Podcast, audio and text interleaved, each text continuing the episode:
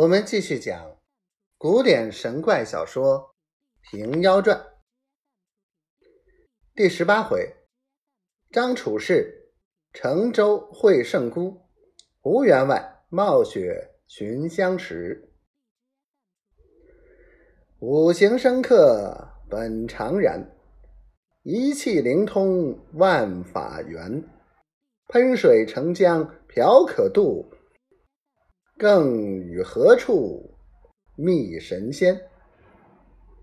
话说担子和尚喷水成江，绝师将椰瓢掷下，化作一叶扁舟，要请县令同登。县令看着船时，从头至尾没八九尺长，如何容得多人？再三推辞不肯。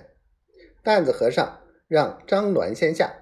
坐在中间，担子和尚在船头，瘸子在船尾，三人向县令拱手称谢。张鸾竖起椰壳扇，如风帆一般，长啸一声，如风而去。眨眼之间，船与水都不见了，依旧堂下街前甬道塞门光景，惊得县令目瞪口呆。恰似做了一个怪梦，虽然求了一坛甘雨救济万民，却担下无限的小心惊恐，不知是仙术还是妖术，好难判断。怕他们又来缠绕，吩咐将五龙潭废了。三日之后，各县传闻博平县有个游方道士，立刻治愈。他们都在抗旱之际，都纷纷的备礼来迎。蒲州、知州也有文书下县，县令淳于后瞒不过了，只得含糊将不识姓名僧道三人前后奇语斗法，即登舟而去，许多奇异事迹背系深文回复。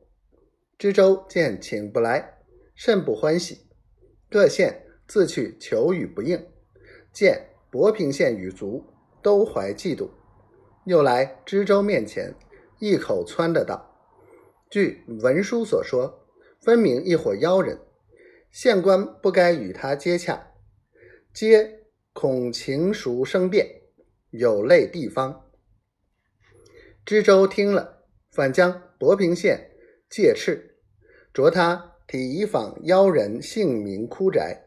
一面将事情申报枢密院去，枢密院奏过朝廷：东京地方广阔，恐有妖党潜助为祸，出榜小狱。